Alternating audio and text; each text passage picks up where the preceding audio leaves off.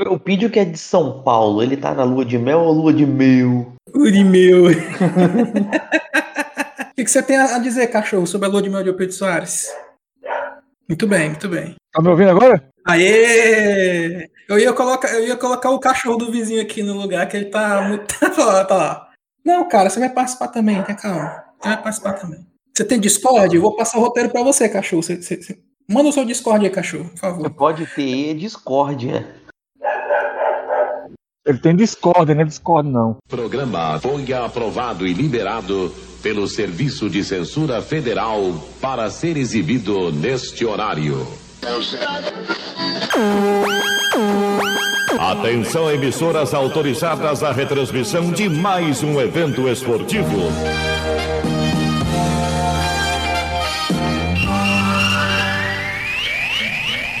Agena Copa. Rádio Arena Geral. Unidos para torcer pelo Hexa. Vai! Vai que vai, vai, Brasil! Brasil!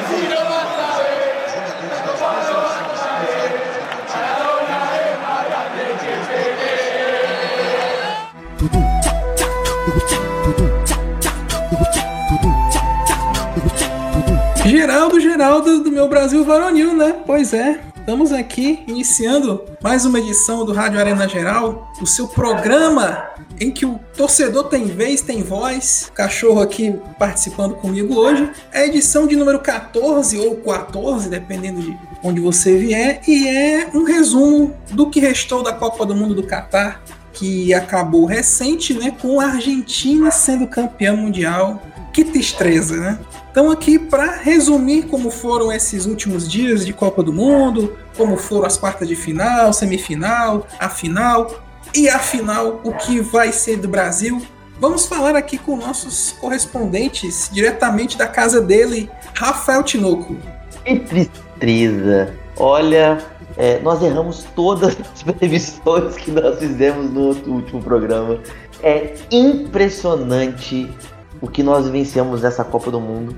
O Brasil fez uma sacanagem, porque eram quatro minutos, não era para subir ninguém, já dizia a tropa de elite, não vai subir ninguém. E isso refletiu na pior coisa que poderia ter acontecido, nós vamos falar daqui a pouco, porque 2022, ó, ladeira abaixo. Ainda bem que nós já estamos chegando no final do ano. Pois é, rapaz, nem o Natal escapou, que é no fim de semana, né, bicho? Brincadeira. Mas também nosso correspondente agora de Estados Unidos do USA, Vinho Orlock. Greetings, my friends. Olha, como estava lá o Deus do Twitter falando. Só a gente só tem direito a um, a um milagre. Ou era tirar o Bozo, ou era ganhar a Copa. Achei que você ia falar o Deus do Twitter, Elon Musk. Galera, eu acho que eu não vou ser mais o CEO do, do Twitter. O que vocês acham, né? É um negócio muito bacana. Muito legal. É um marqueteiro de mão cheia, né?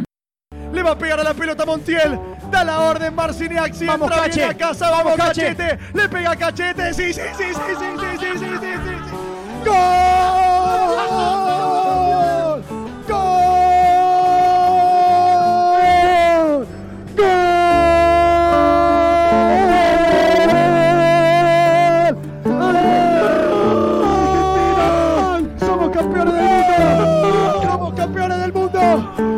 Campeones del mundo! ¡Somos los mejores del mundo! ¡Dimos la vuelta! ¡La trajimos a casa! Abrazate con tus familiares, amigos. Abrazate con los que tenés al lado. El sueño se hizo realidad. Dedicáselo a la persona que tenés en el cielo. Yo sé que tenés una persona en el cielo. Dedicáselo. Es para esa persona. Somos campeones del mundo. Mas é isso, gente. Na edição passada nós falamos do começo da Copa, as primeiras rodadas, né, até as oitavas de final. E agora nós vamos resumir um pouquinho, né? Porque você deve estar saturado de Copa também. A gente vai só complementar a história do que aconteceu no resto do mata-mata, né? Quarta de final, semifinal. A final, que a final foi o último jogo e uma reflexão muito apurada e nem um pouco sentimental de como foi o Brasil na Copa e o que esperar do Brasil no próximo ciclo, o que já adiantando vai ser mais curto, vai ser de três anos e meio, porque a próxima Copa será na América do Norte em junho de 2026. E é isso, Brasilmano, quando a Copa acontece na América do Norte, o Brasil ganha. Exatamente, é verdade, é verdade. A última vez foi assim. Foi no México, foi nos Estados Unidos. Quero que a FIFA faça uma Copa que seria no México e no Peru. E no Equador também, né? Que seria uma Copa que daria certinho com o gesto que o goleiro da Argentina fez no final do, da entrega do prêmio. Exatamente.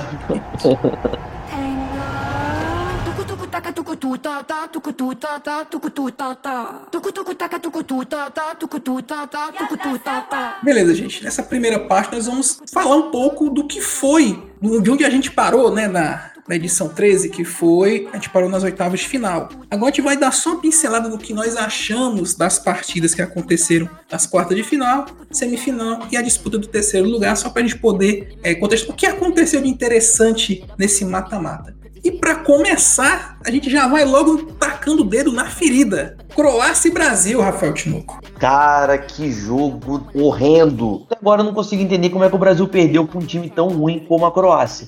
Que depois pegou o cruzamento com a Argentina, a Argentina sacolou. Eu já estava falando isso há muito tempo. Fui tratado aqui como a, a pessoa que estava tentando trazer ódio para essa Copa do Mundo.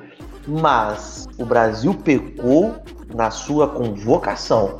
Porque tudo que faltou para o Brasil no jogo contra a Croácia faltou no que diz respeito a elenco. Tite é responsável pela nossa tristeza. Não, não, não, não. Tem culpa para dar e vender, meu amigo. Tem culpa eu não? aqui da série mim, saúde aqui da série você. não, mas olha só. A verdade é que o que nós temos tido depois de 1986 não é mais uma seleção. O que nós temos é um bando de milionários que não jogam aqui, jogam fora do país, ok? Que se reúnem algumas semanas antes de algum evento internacional, ok? Para fingir que criam entrosamento, colocam a camisa amarela e vão lá jogando dizendo que é a seleção brasileira. Mas não são. Vamos guardar a espada um pouquinho da Discord, um pouco que nós vamos falar de Brasil muito. Rapidinho sobre o jogo em si, né? O que a Croácia colocou o jogo dela, né? Mas mesmo assim, o Brasil ainda não, não corria risco. Assim, tipo, a Croácia chegava com perigo, mas o Alisson tava ali tranquilo. A bola não chegava, não finalizou a Croácia no tempo normal. E o Brasil pecou muito finalização, não conseguiu fazer, chutar. Aí o Tite vai e me tira na hora a gente não entendeu a, a mexida do Richarlison, mas depois a gente descobriu que ele estava com problema na coxa. Tudo bem, só mexeu errado, né? Botou. Queria ter botado alguém no meio. Mas a do Vinícius Júnior até agora eu não entendo por quê. Porque o Anthony, tudo bem, o Anthony entrou, foi alguma coisa, mas Vinícius Júnior é o cara da seleção brasileira, é que fazia a seleção andar. Que era o desafogo daquele lado esquerdo né? O Vinícius Júnior, a bola para ele ali, alguém que poderia, inclusive, no 1 a 0 prender a bola do lado do campo. Exatamente. Aí o que acontece? O jogo vai para a prorrogação do jeito que a Croácia queria, e aí o Brasil começou a pressionar no primeiro tempo de prorrogação, até que o Neymar faz aquela jogada espetacular, para mim, um dos gols mais bonitos da Copa. No último minuto do primeiro tempo da prorrogação, faz aquele golaço. Paquetá pediu. Neymar segura, deixando o Rodrigo, recebeu de volta Neymar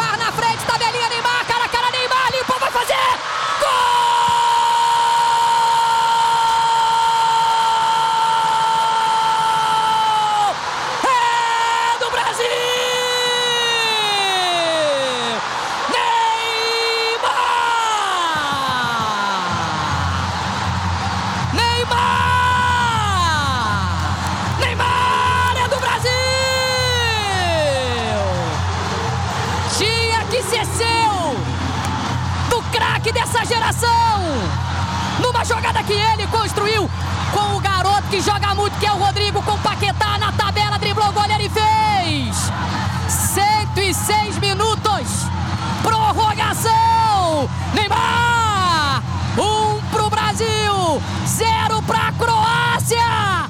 E para todo mundo acabou ali, acabou o jogo. Todo mundo aqui tá assim, não, acabou o jogo, estourou a bola, Segundo tempo da prorrogação, tá aí, Croácia, a bola tá com vocês aí, pode ficar com ela, faça o que vocês quiserem com ela. A gente não joga mais. Fique aí com a bola vocês, a gente fica aqui na boa, vocês tentam aí, a gente fica rebatendo daqui. O jogo, não, o jogo acabou. Não tinha mais jogo. Só que aí, faltando quatro minutos para o final do tempo da regulamentar, o, o pessoal inventou de querer matar o jogo.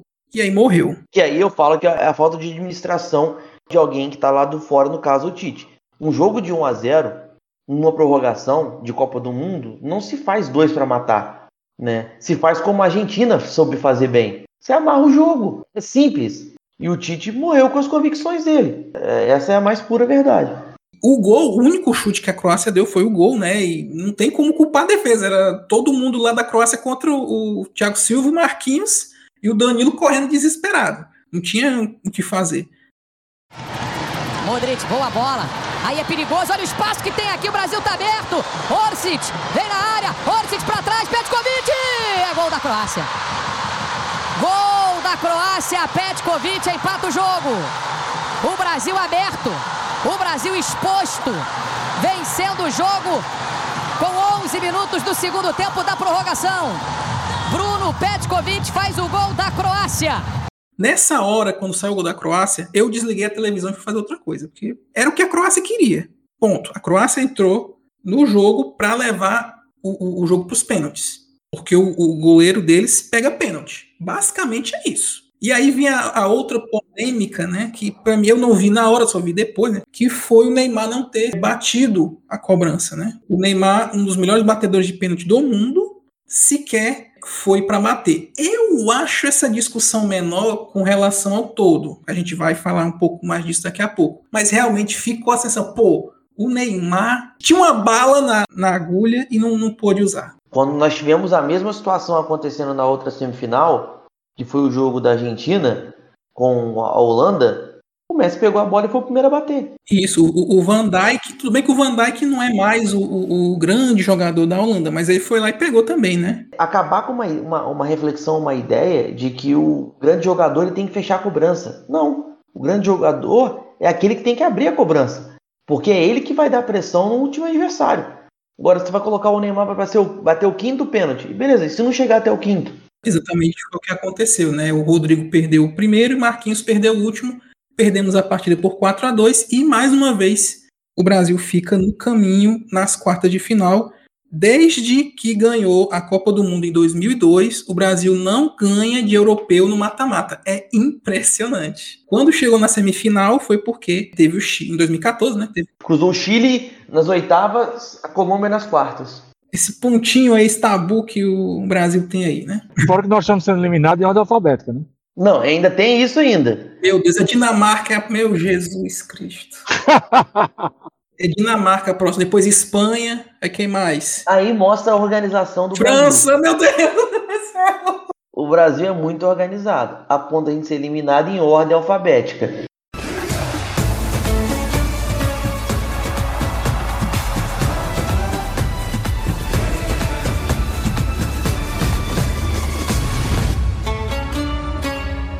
Para piorar a situação do brasileiro, né, que já estava de cabeça quente, porque foi eliminado do jeito que foi, né, veio a Argentina e quase também entra no, no sufoco, né, que abriu dois, né, abriu dois, a Holanda empatou, aliás, o, gol, o último gol da Holanda foi um negócio absurdo, bicho, aquela falta lá que o cara bateu, jogada ensaiada master, último instante da partida, o cara me inventa uma jogada ensaiada na falta, e consegue levar para prorrogação. Ali eu achei, não, a Argentina já era aqui. A Argentina se ferrou aqui. Que nada, bicho. A Argentina só não conseguiu tirar dos pênaltis porque o goleirão lá do, dos caras tava bom. Que a Argentina pressionou a prorrogação inteira e foi pros pênaltis, né? Como o Rafael falou, o Messi e o Van Dijk foram os primeiros a bater. Né? Diferente do Neymar. A gente descobriu isso dessa vez, né? O juiz não pede mais para a listagem, a relação dos batedores. O que quer dizer isso? Tecnicamente, só não pode repetir batedor, mas pode ser na ordem que eles bem entenderem. Só precisa dizer, ó, quem vai bater é o fulano agora. É só isso que o juiz precisa saber. Não tem mais a obrigatoriedade de dizer pro juiz antes da cobrança, não. Vai bater primeiro fulano, depois ciclano, não tem. Inclusive, tem alunos meus que não bateriam pênalti porque não completaram a série hoje. Ih, olha lá. Cobrança ao vivo, hein? Atenção, pessoal do Colégio Rafael, vamos colocar na radiadora do colégio se tiver. Vou mandar esse corte aqui.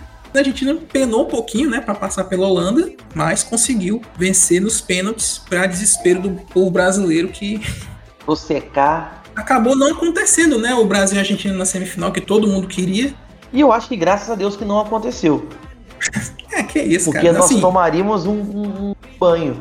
eu, assim como Jardel dizia, clássico é clássico e vice-versa. Eu acho que quando é clássico, a coisa muda um pouco, né? Até o time lá que tá na lanterna, quando vai pegar o líder, quando é clássico, o negócio se engana. Mas a Argentina, sim, era favorita no, no confronto, sim, se, se ele acontecesse, né? O que não aconteceu. Isso foi na sexta, né? E no sábado, Rafael, tivemos um, um- um conto de fadas, né? No sábado, cara, na minha opinião, foram jogos maravilhosos. Conto de fadas acontecendo, Marrocos e Portugal. Pra mim, disparado, o Marrocos se tornou uma das seleções mais completas nessa Copa do Mundo. Joga de acordo com o adversário, mas sabe jogar, não tem medo. E o Marrocos fez 1 a 0 na seleção de Portugal do Cristiano Ronaldo, que entrou no finalzinho do jogo.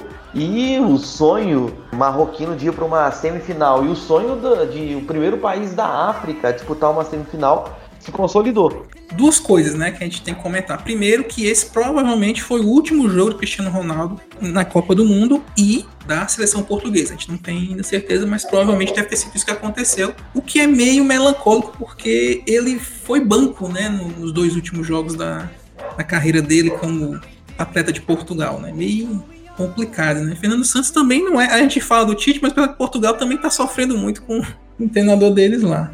Marrocos a gente tem que parabenizar, né? Porque tinha muito jogador que já joga na Europa, o Ziyech, o Ziyech, pô, jogadoraço. O Amrabat, ele só não consegue uma vaga num time grande da Europa porque não quer, porque ele tá na Fiorentina lá, mas cabe em qualquer, cabe no, no Chelsea, no Manchester City, no Real Madrid, tranquilamente. Cara, a verdade é que antes da- do começo da Copa, né, tá pensando nos, nos outros times. Ninguém pensou no Marrocos. Marrocos foi aquela, foi aquele time que ninguém dava nada por ele e devagarzinho, devagarzinho quando você via já tava lá na quarta final.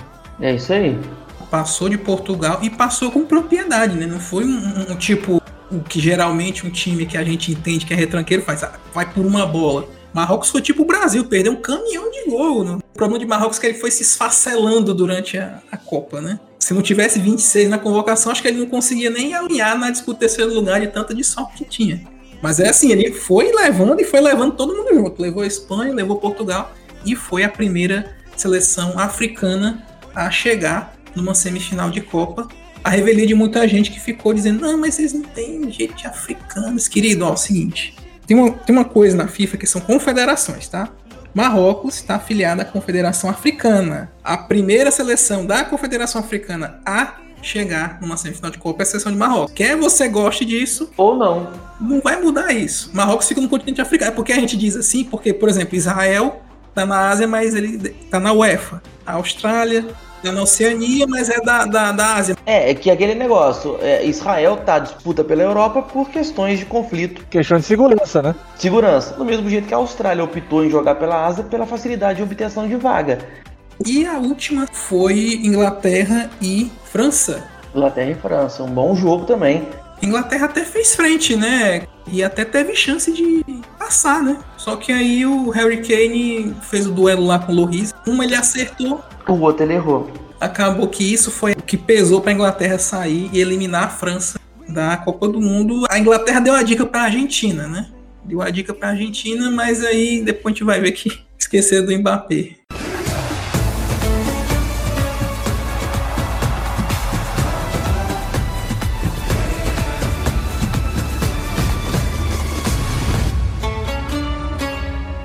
Semifinais foram Argentina e Croácia, França e Marrocos. A Argentina já havia enfrentado a Croácia em 2018, tomou um, um piau e devolveu o piau na semifinal, né? A Croácia ainda tentou começar a querer fazer aquele joguinho que fez com o Brasil, só que a Argentina tem uma pontaria melhor, né? E tem Messi, né? É, e a Argentina soube jogar, gente. É uma coisa que o Brasil não soube. Né? Você não precisa ficar desesperado para fazer um gol. A Argentina se fechou e aí eu volto a dizer, né? É aquela questão do meio armador. É o cara igual o Messi que vai distribuir a bola e vai sair pro jogo. O Brasil jogou com volante, cara. Mas no caso da semifinal com a Argentina, o lance do gol do Álvares, né? O terceiro gol da Argentina, né? Foi algo incrível. O Messi só não levou ele para casa. O Guardiola, o zagueirão da Copa, é, não é aquele jovem jogador, mas pro que ele se dispôs a fazer, ele fez muito, muito, muito bem. E a Argentina conseguiu faz, com facilidade até chegar à final. O que não dá para dizer exatamente da França, né? Que a França cortou um dobrado para passar por Marrocos, né? Sim, inclusive o Marrocos mostrando efetivamente é, o porquê de se ter se tornado uma das seleções assim mais benquistas durante a, a, Copa do Mundo. Tanto que a França ela foi até o finalzinho ali, 1 a 0 chorado com pressão do Marrocos. Só depois no final ela desafoga fazendo 2 a 0. No, no, no primeiro tempo, eu esqueci o nome do cara, o cara me faz uma bicicleta. Se ele faz aquele gol ali, bicho, acabou, o estádio vinha abaixo. Ia ser um golaço, um golaço. O, o mal da, do Marrocos foi igual ao do Brasil. Ele chegava na área, só que não conseguia finalizar no gol. O Loris não teve tanta defesa assim. O goleiro da França, ele foi um queijo suíço a Copa inteira, né? Vocês ficam falando do Alisson? O Loris, pelo amor de Deus. Só na final de 2018 que, que aquele gol que ele, que ele deu pro Manzukic já dizia tudo. Né? Marrocos infelizmente não conseguiu fazer. A França foi lá e fez 2 a 0 conseguiu sua vaga para a final. E os perdedores, né, fizeram aquele jogo que. Não quer fazer? É, ninguém quer fazer os jogadores, mas sempre é um jogo animado, né? Porque tem vários gols. E Marrocos chegou no limite deles, né? A seleção de Marrocos chegou toda esfacelada, conseguiu fazer frente e a Croácia venceu por 2 a 1 e terminou em terceiro lugar na Copa do Mundo.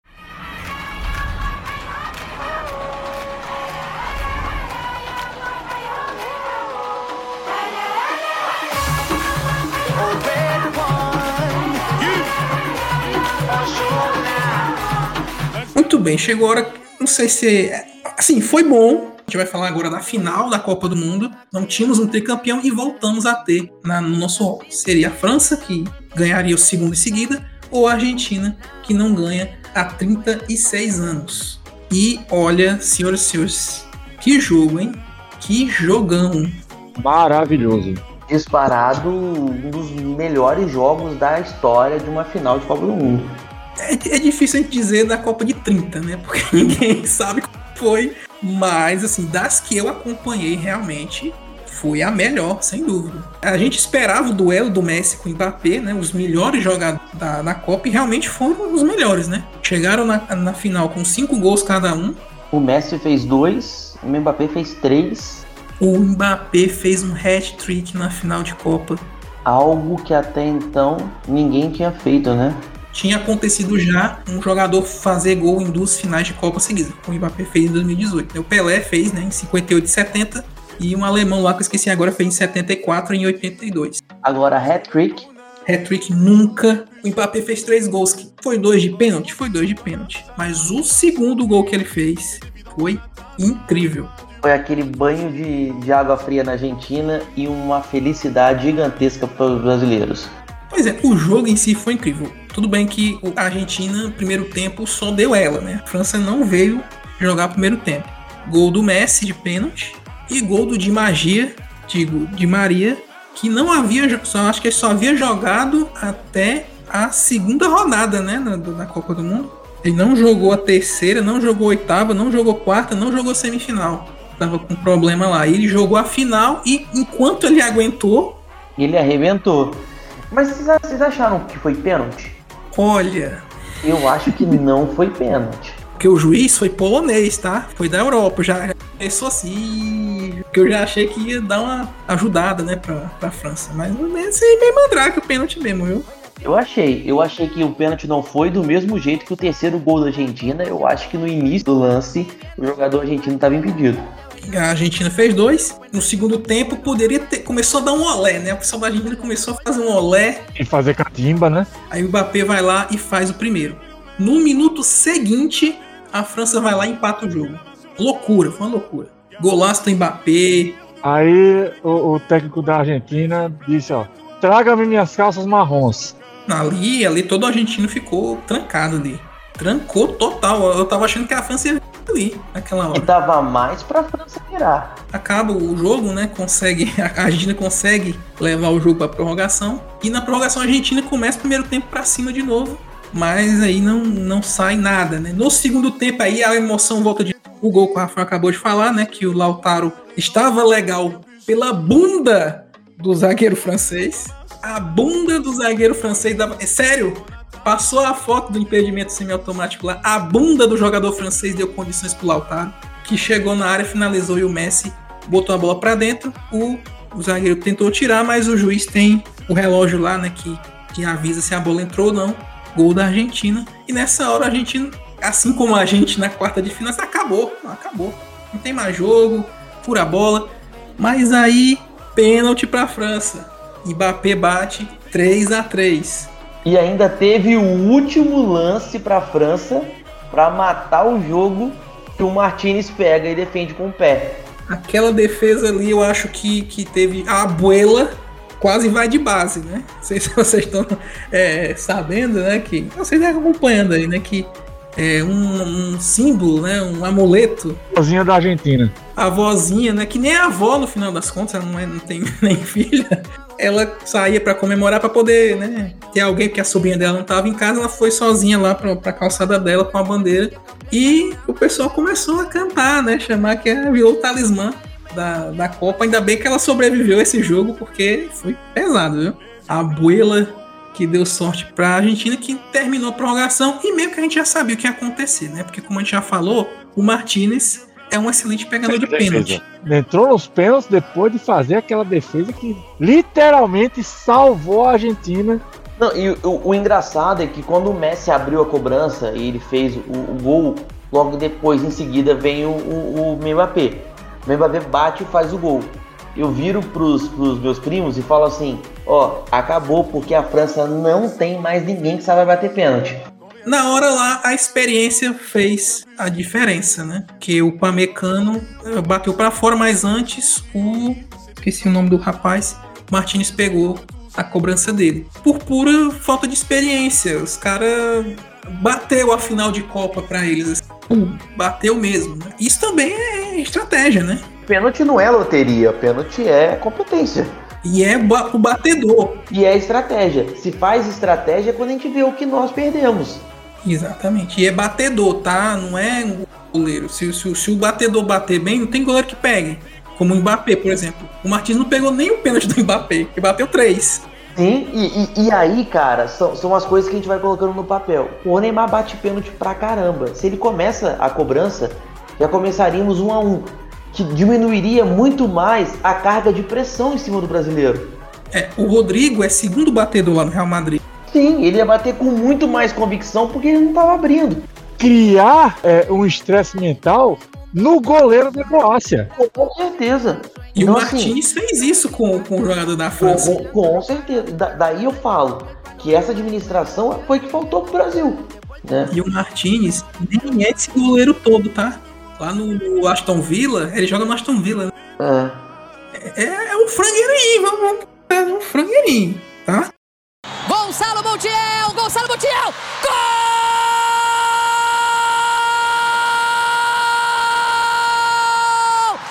Argentina, campeã do mundo! Argentina é campeã mundial! Argentina é tricampeã do mundo! 36 anos depois, Argentina de Lionel Messi, Argentina de Maradona, Argentina é campeã do mundo! Infelizmente, né, a gente tem que dizer que a Argentina conseguiu vencer a disputa de pênaltis, se tornou tricampeã mundial. Messi finalmente atingiu o status de lenda do futebol. Infelizmente, junto com a Argentina, né? Podia ganhar o Messi sem a Argentina, ia ser melhor, né? É, eu tava até pensando o seguinte, ele poderia ser técnico da Espanha e ser campeão, né?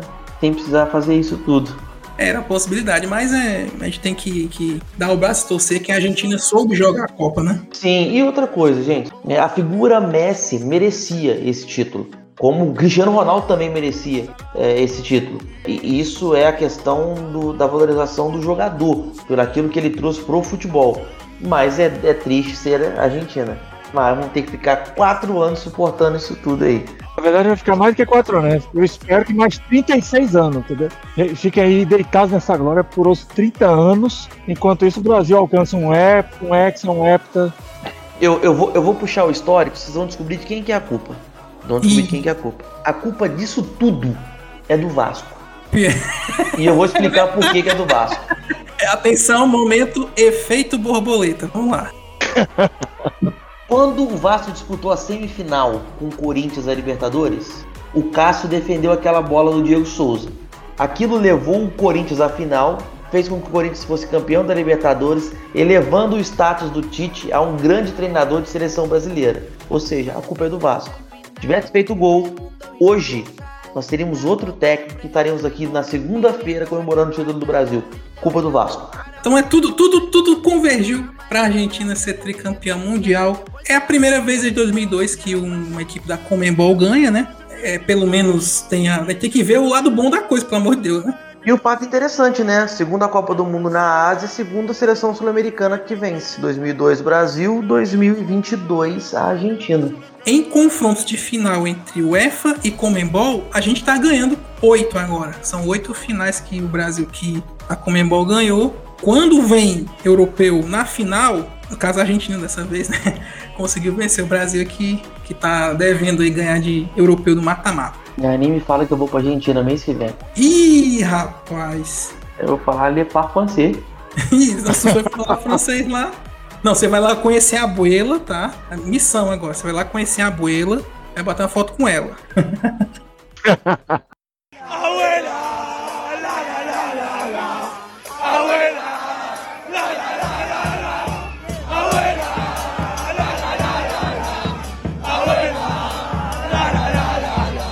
Beleza, gente. Agora a gente vai falar um pouco sobre a nossa seleção, né? O torcedor tá preocupado em ser campeão e ponto. Vamos tentar resumir como foi a participação do Brasil na Copa do Mundo de uma maneira geral. O Brasil terminou essa Copa em sétimo lugar, com três vitórias, um empate e uma derrota. É a pior campanha do Brasil desde 1990, né? Em 90 ele ficou nas oitavas de final. Desde lá ele sempre ficava de sexto lugar para cima. O que nós podemos falar no geral assim de como foi a, a seleção brasileira nessa Copa do Mundo do Catar?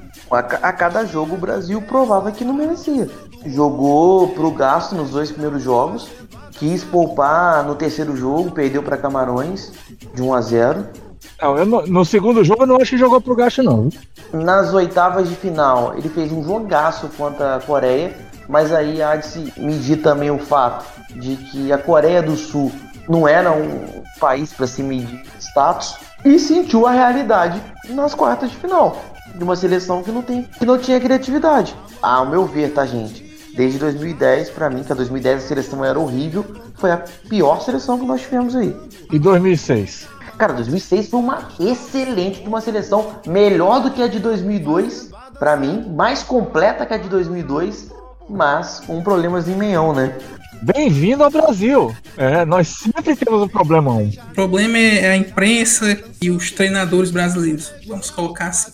O grupo que o Brasil caiu não foi fácil. Não foi o mais difícil, né? Que o mais difícil que a gente viu foi o grupo F, né? Que disputou o terceiro lugar, quem se classificou. Então o grupo mais difícil foi o F. O grupo que o Brasil caiu não foi um grupo fácil. O Tite meio que superestimou a Suíça e a Sérvia. Então tudo bem que a gente queria também que, que o Brasil ganhasse de 7 da Suíça, como Portugal quase faz, né? Mas tinha capacidade para fazer isso, né? O Gonçalo Guedes, quem é Gonçalo Guedes no- na fila do pão pro Richards? Quem é o João Félix comprado do Vinícius Júnior? Assim, se a gente colocar ponto a ponto, poucas seleções têm o elenco do Brasil. Eu, eu, eu não acho que tenha sido pior. 2010 foi tenebroso. 2010 não tem nem como comparar. Mas o elenco de 2022, no, no papel, era melhor que o de 2018. Individualmente, o Brasil sempre vai ser assim.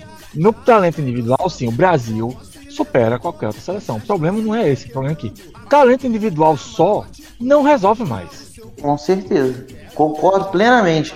Se o Tite tivesse tido o mínimo de adaptabilidade, ele teria feito aquilo que a Argentina fez, que não é. Não, o que a Argentina fez não foi algo, ah, uma, uma coisa de gênio, não. Foi simplesmente o seguinte: a situação tá essa aqui, ok? Estão jogando por aqui, então faz o seguinte: vamos mudar aqui para onde a gente joga, para não ficar batendo diretamente com eles. Porque batendo diretamente com eles, o que, é que vai acontecer? Eles estão jogando para defesa, estão jogando para defesa, estão jogando para cansar o time, para chegar até os pênaltis, porque é isso que eles querem. O Brasil não soube fazer isso. E aí, meu amigo, morreu na praia, morreu pela boca. Comparando assim, né, que os melhores e os piores, a defesa do Brasil falar. Thiago Silva e Marquinhos fizeram uma Copa impecável. Tudo bem que o Marquinhos vai ficar marcado, né, pelo pênalti que, que perdeu. Mas assim, o, o fato de todo mundo só ter conseguido finalizar em gol cinco vezes, no caso, no, no Brasil na Copa, é também graças à solidez defensiva. Se o Brasil tivesse passado das quartas de final, o Thiago Silva com certeza estaria na seleção da Copa que fez uma Copa irrepreensível. As laterais a gente já sabia que tinha um problema, né? E teve problemas durante a Copa, né? Que só se machucou quem era lateral. Se machucou o Danilo, que teve que cobrir as duas depois, a, a esquerda e a direita. Outro que jogou bem para mim, que, que pegou um rojão e conseguiu segurar, foi o Eder Militão. Se ele tivesse essa, essa aplicação para poder pagar a filha dele, seria bom. O Alexandre e o Alex Telles não tiveram muito o que fazer, né? Porque o Alex Telles, infelizmente, se machucou. E o Alexandre também voltou na fogueira, né? E o Daniel Alves, né? Não... Ele só perdeu a oportunidade de ter levado um outro lateral mais novo, que poderia, inclusive, no jogo das quartas de final, ter entrado. Mas a mentalidade do Tite é a mentalidade dos técnicos brasileiros, não é? Sim, por isso que é a hora do Brasil partir para um técnico de fora, que não vai ter rabo preso com o CBF, que não vai ter rabo preso com o empresário. Porque assim, vocês podem perceber, gente, as convocações do Tite no início eram aqueles que haviam jogado no Corinthians ou jogado com ele em algum momento. Tem gente que ia falar do Fagner, parece ex, se liberta. Fagner e Renato Augusto já passaram.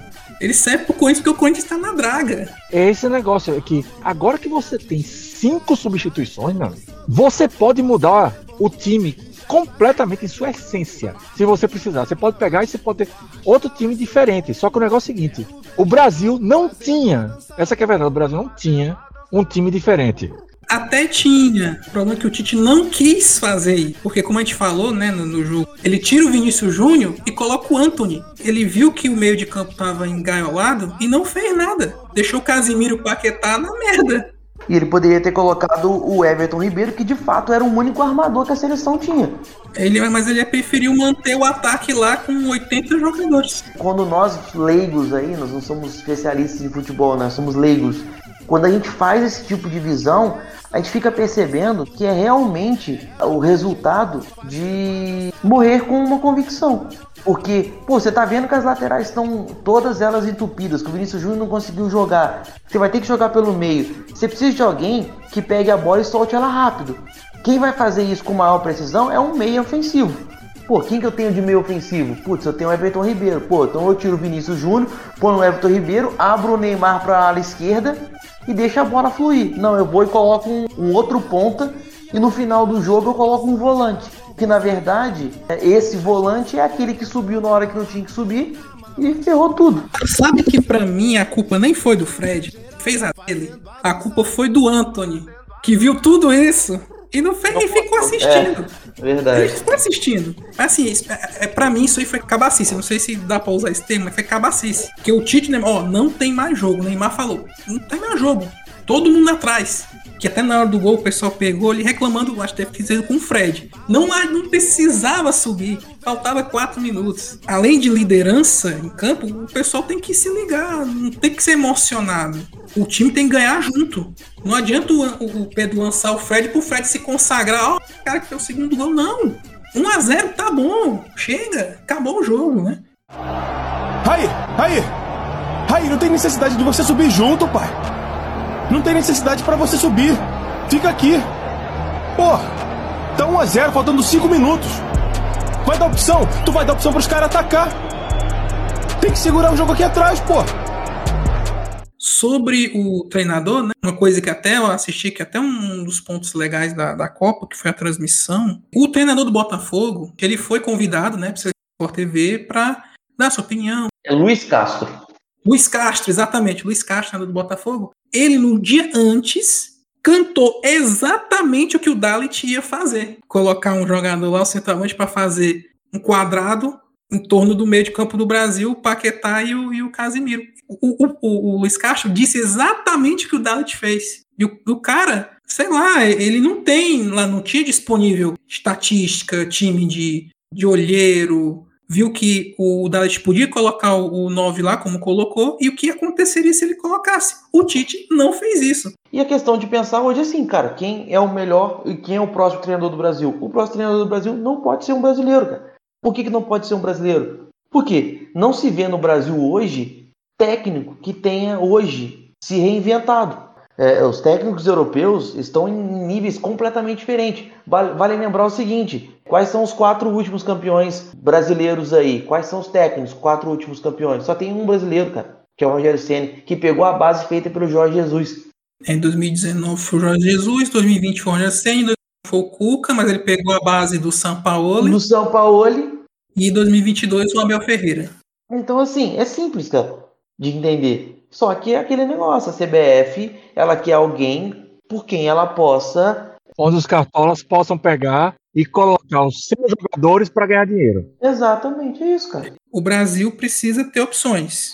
Só tinha o Felipe Coutinho, que, que se machucou, né? Não foi. Me arrepender de dizer isso. Faltou Felipe Coutinho na Copa do Mundo. Se tivesse Felipe Coutinho, eu acho que, que o negócio seria um pouco diferente. Assim, peça tem no Brasil, só que não tem treinador, né? Que as opções que estão surgindo aí. Estrangeiros seria o Jorge Jesus Abel Ferreira, que foram os últimos que fizeram sucesso no Brasil. As conversas que estão aí é que se o, a proposta for feita por Jesus, ele aceita.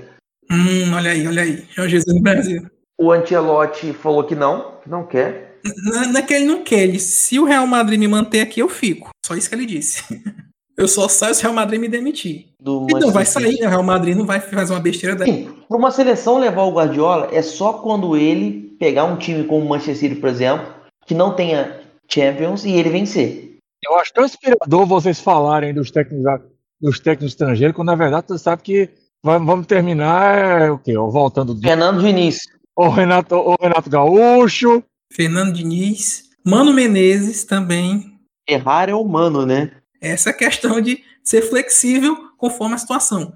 E, e, uma coisa que, que a gente, que muita gente fala que diz que é culpa do Brasil, que ah, foram comer carne de ouro, ah, ficaram fazendo dancinha, ah, cabelinho pintado, perdeu o foco. Só, só digo uma coisa: o Martinez também foi lá comer com a seleção argentina lá, carne de ouro. O Martinez tinha um, um corte ridículo de cabelo o Martin levou o cabeleireiro pra, pra Copa também, não? É, tá, provavelmente, porque ninguém no Catar vai fazer uma merda daquela. Você não precisa de um profissional, pra fazer merda você não precisa de um profissional. E no momento mais crucial da Copa do Mundo pra Argentina, ele dançou, ele nem, ele nem defendeu o Chamini e botou a bola pra fora. Ele dançou na cara da, da França Então não venha com conversinha de dizer que foi por causa disso, de dancinha, de, de, de cabelo pintado, de não sei o que, que o Brasil perdeu, não. Porque sempre a gente tenta arrumar uma desculpa para dizer que o Brasil perdeu por isso, por aquilo. Ah, em 2006 perdeu porque teve aquele negócio antes, na, na, na... ah, em 2010 perderam porque o, o Dunga não sei o quê, ah, em 2014 porque o Neymar estava fora. Se vocês soubessem o que aconteceu, vocês ficariam enojados. Ah, a gente ganhou cinco títulos assim. Se o Brasil não tivesse ganhado em 2002, se o Brasil não tivesse ganhado em 94, a culpa não ia ser do Romário, por conta do, que, do, do extra-campo dele? É isso, meu querido. Se ganhou, todo mundo é idolatrado. Se perdeu, sempre vão tentar achar um culpado, sendo que o real culpado é a CBF e são os treinadores. O jogador não tem culpa, ele é convocado. O jogador não tem culpa. O Daniel não teve culpa, porque ele foi convocado, ele só seguiu a convocação. Ele não tem culpa. O Brasil é uma hegemonia do futebol. Não tem nenhum outro país que tenha tanto talento de futebol como o Brasil. Ok? O, o, o Mbappé fica falando besteira lá, dizendo que a Europa é um futebol mais avançado? Sim, é um futebol mais avançado, por quê? Porque tá cheio de brasileiro lá, tá cheio de sul-americano lá. A gente joga o ar, joga o ermo, não investe. Mas, assim, realmente é um problema que, convenhamos, a CBF não está interessada em, em, resolver. Parte da questão do próximo treinador também, né, nesse próximo ciclo, é, a CBF vai divulgar isso em janeiro. E a gente tem que esperar, né, o que, que vai acontecer. Até para presumir quem tem chance de voltar, até dizer se o Neymar continua ou não vai depender de quem vai ser o treinador. Né? Dependendo de quem for, o Neymar pode não entender que, que queira continuar e vai depender justamente do, do próximo treinador que a CBF escolherá em janeiro.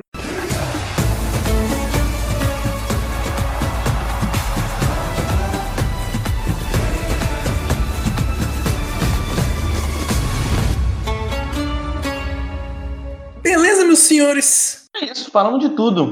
Resumindo antes de encerrar, Copa do Mundo Qatar 2022. Que nota vocês dão? Três. Três? Foi tão ruim assim? Agora eu vou fazer igual seus alunos. Justifique sua resposta. Cara, eu não achei essa Copa com cara. Eu, eu não achei a, Copa com cara de Copa. Problemas extra-campo, uma Copa que foi comprada. então, pra mim, eu achei essa Copa bem, bem fraquinha. Não senti a pegada de Copa do Mundo. Igual eu tinha falado outra vez, o sarrafo da Copa 2010 ainda tá de pé. Quero ver quem vai desbancar. E aí pra você, Vini, a nota que você dá. Nota 8 pra Copa, nota 1 pro Catar. Então a gente tira uma média aqui. 4,5, é isso, Rafa? Não, 4, né? Eu sou de humanas. 4,5, né? Não, não, não. A Copa como evento, ok, foi um sucesso. Foi uma das Copas mais emocionantes que a gente teve. Eu atribuo grande parte disso ao fato de que a Copa foi jogada fora do calendário normal. Agora, foi jogada num país que, sinceramente, não merecia receber uma Copa, ok? É um evento internacional, meu amigo. É um, é um evento humanista. Então você não pode pegar e, e, e tripudiar, pisar em cima de direitos humanos e querer um evento desse que une as pessoas. É um evento que tem que ser de aculturação. Quando eu uso o termo aculturação, é dizer o seguinte: ele não vai ter cultura definida. É uma cultura aberta a tudo. Você tem um país que não é aberto a nada. Então, assim, faltou isso. Faltou uma Copa onde se aceitasse mais um outro. Uma Copa que fosse organizada pela FIFA e não pelo Qatar. Porque é isso que transpareceu. O que o Qatar fez foi, ele abriu foi a carteira. No meu caso, eu sou um pouquinho mais modesto. Eu ia dar um 7 por conta de Marrocos e da final. Só que eu tiro um ponto que a Argentina ganhou e um ponto pro Qatar. Então fecha em 5, né? Acho que é essa a conta. É basicamente a nossa média. Nem passa. Não, a a média é 6, Rafael. Aqui onde eu trabalho, a média é 7. Não pegou nem pra uma final. Então fica aí essa Copa, né? Que é Copa do Mundo, a gente curte e tal, e coisa. Mas realmente a gente vai ficar esperando agora a próxima, né? Que vai ser a primeira Copa com três sedes ao mesmo tempo: Canadá, México e Estados Unidos. Estados Unidos da América, Estados Unidos do Norte e Estados Unidos do Sul. Olha aí, olha a polêmica aí. A primeira Copa com 48 seleções, que até o Infantino não sabe como é que vai ser isso, era 16 grupos de 3. Eu acho que tem que ser 48 grupos de um país só. É, em janeiro vai ser divulgado tudo, né? Inclusive as vagas. Até onde se sabe, para Comembol vão ser seis vagas. Só que são 10 seleções da Comembol. Então o Brasil não tem nem como ter a capacidade de ficar fora. E um sétimo vai disputar um playoff para tentar mais dois anos. Então só três seleções na América do Sul não disputariam a Copa do Mundo. Seria Bolívia, Paraguai, mais uma. É, e Venezuela. Vai ser preciso outra Copa do Mundo aqui nos Estados Unidos para poder finalmente o Washington reformar esse estádio antediluviano do FedEx Field. Vai ter sede em Washington, né? Assim, eu espero que sim, entendeu? Então já tem onde assistir o jogo. Seu quintal, Vini, é muito grande, não? a gente dá um jeito, a gente coloca um beliche. Uma barraquinha, não, uma barraquinha, pô. Então, já temos lugar para assistir jogos em Washington. Ó, sedes, tô com as sedes aqui, ó. Los Angeles, Nova York, MetLife Stadium, em Boston, Gillette Stadium, em Dallas, AT&T Stadium, Kansas City, Arrowhead Stadium, Miami, Hard Rock Stadium, Houston, NRG Stadium, Atlanta, Mercedes-Benz Stadium, Filadélfia, Lincoln Financial Field Stadium, Seattle, Lumen Field e São Francisco Levi Stadium. Nada de Washington aqui. Filadélfia é duas horas daqui, então não reclama não. É, o México vai ter três sedes: Cidade do México, Guadalajara e Monterrey. E o Canadá terão duas sedes, duas cidades, Toronto e Vancouver. São 16 sedes. Abertura em Guadalajara, se eu não me engano, e, a, e a encerramento em Nova York. Isso, no nosso querido e amado. MetLife Stadium. Mas muito bem, isso vai ficar para 2026, né? Temos três anos e meio. Ver como vai ser essa Copa do Mundo. Vai ter tempo da gente juntar dinheiro, passaporte, green card, não vão precisar entrar nos Estados Unidos dentro do painel do carro. É só casar com o Vini. É só. Não, acho que esse slot aí já tá ocupado, né, Vini? Sorry, já sou casado.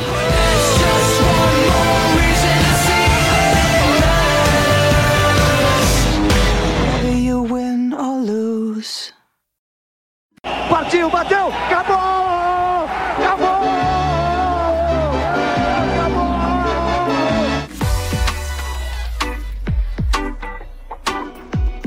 Vamos aqui então nos despedir desse programa e nessa temporada, né? Esse foi o último programa do Rádio Arena Geral da temporada 2022. Tivemos aí 13 programas, 14, né? Falando sobre os mais diversos assuntos do mundo do esporte. Copa do Mundo foi o que foi mais falado, né? Porque é o assunto do ano. E agradecemos aqui de antemão a todos que ouviram, que colaboraram, que participaram do programa, né? Principalmente o Mário Guilherme, que participou do programa sobre o Bola nas Costas, 15 anos do Bola nas Costas. A Laura Leme e a Natália do Surto Olímpico participaram aqui com a gente para falar um pouco de esportes olímpicos. Os outros que participaram aqui conosco, o Vini, que, que teve aqui, o Pedro Soares, que está nesse momento em lua de mel, em algum lugar no Catar, né? Aproveitando da Copa.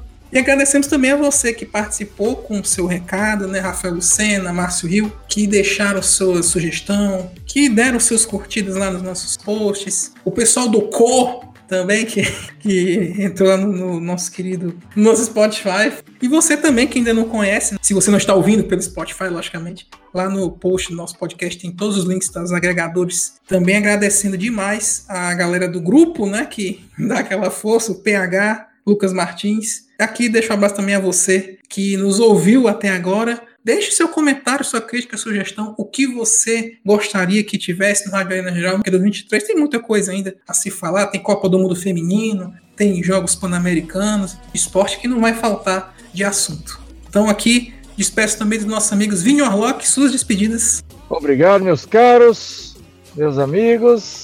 Este ano foi complicado. Terminamos o ano de uma maneira que ninguém achava que ia terminar, que era celebrando a conquista da Argentina para a França não ganhar. Tem sempre o ano que vem. Então, nossos amigos escutantes, obrigado pela sua paciência, pela sua audiência.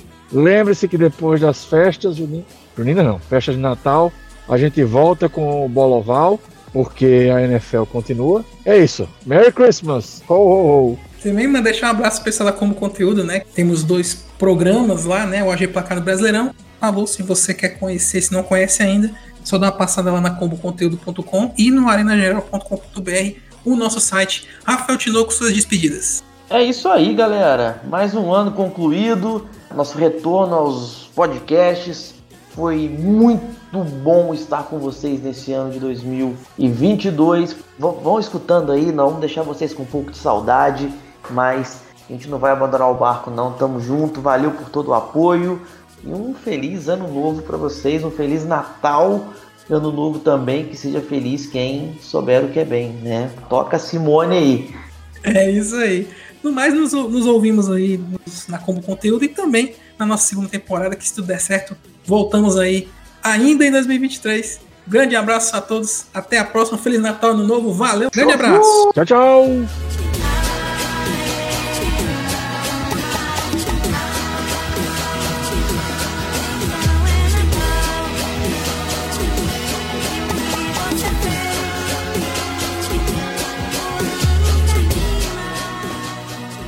Então, bom Natal. Ma- Mas vocês também têm um, um- um- Aí nos Estados Unidos também tem um É Como é que é? a Mariah Mariah Carey. Carey. I don't want a Christmas Na verdade é o seguinte, a gente, a gente tem a Mariah Carey, a Mariah Carey gravou, o Michael Bublé gravou, como é que é o nome da tela? Taylor Swift também gravou. Então, Aqui assim, a o pessoal Simone gravou, o Ivan Lins gravou, o Roberto Carlos gravou, Turma do Pagode gravou, I want for Christmas Sambô gravou. É. É. Até em brega deve ter essa música.